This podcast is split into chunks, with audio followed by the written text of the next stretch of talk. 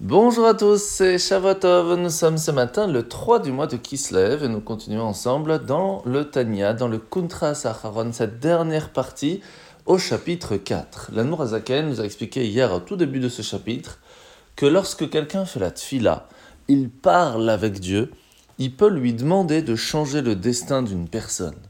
En priant, nous pouvons réussir à faire qu'une personne qui était malade guérisse, qu'une personne qui n'arrivait pas à avoir ceci ou cela puisse l'avoir. C'est quand même très fort, parce que grâce à la prière, nous nous attachons à un monde spirituel, à une force divine qui est quasi infinie, ce qui va permettre le changement des lois de la nature, et même une personne malade pourrait guérir. On pourrait s'arrêter là. Et pourtant non. Il y a encore quelque chose qui n'est pas présent dans la prière, c'est les mitzvot concrètes. Rappelez-vous, nous avions expliqué que le fait même de faire la volonté de Dieu dans ce qu'il nous demande dans les 613 commandements, cela faisait un plaisir à Dieu énorme, parce que nous faisions sa volonté. Et là, nous nous attachions à sa couronne. Dans sa couronne, nous pouvons réussir à faire quelque chose de plus grand encore.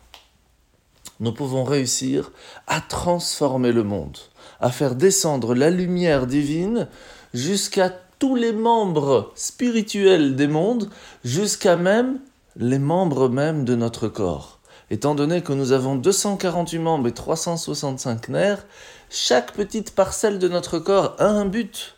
Il a été créé pour que l'on puisse faire les 248 mitzvot positives et faire attention à ne pas transgresser les 365 mitzvot négatives.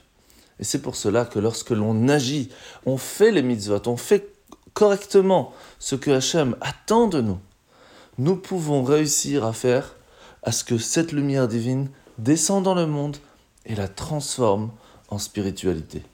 Et c'est pour cela que Moshe voulait absolument rentrer en Israël, pas pour visiter, mais pour pouvoir avoir la chance de faire les mitzvot qui sont en rapport avec la terre d'Israël. Alors la mitzvah de ce matin, mitzvah négative numéro 169, c'est l'interdiction faite à toute la tribu des Lévis d'acquérir une part de territoire lors de la conquête du pays d'Israël.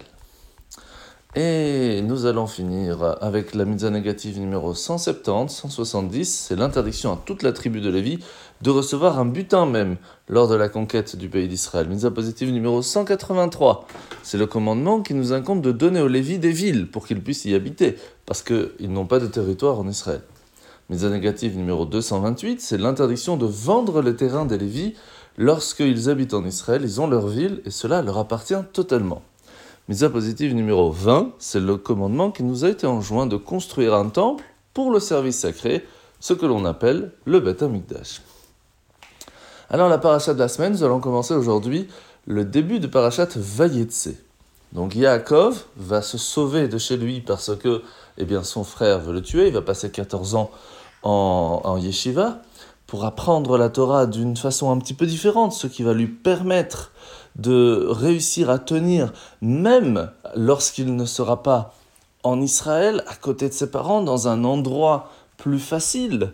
Mais même aller dans un endroit où il n'y a pas de resto cachère, il n'y a pas, etc., etc., il va tenir à garder la Torah.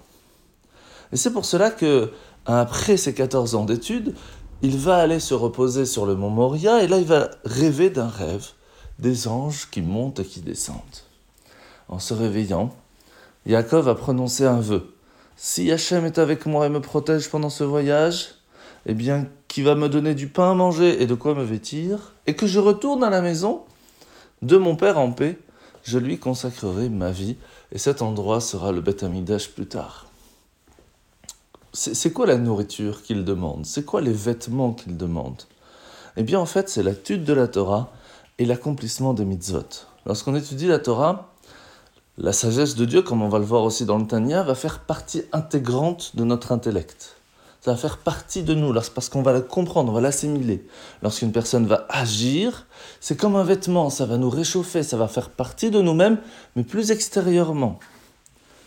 Et bien de la même façon, le retour à la maison après, ça, c'est notre retour au domaine de la sainteté. Après, à nous être, nous être risqués, en fin de compte, à être dans le monde de tous les jours. Parce que pour pouvoir agir, transformer le monde matériel en spiritualité, il nous faut interagir avec le monde. eh bien, Hachem nous promet que si on fait ce qu'il faut dans le monde, parce que c'est ce qu'il attend, eh bien, nous avons la chance de pouvoir revenir à la sainteté, de réussir à tenir, Bezrat Hachem de revenir avec toutes ces bénédictions. En vous souhaitant de passer une bonne journée, et à demain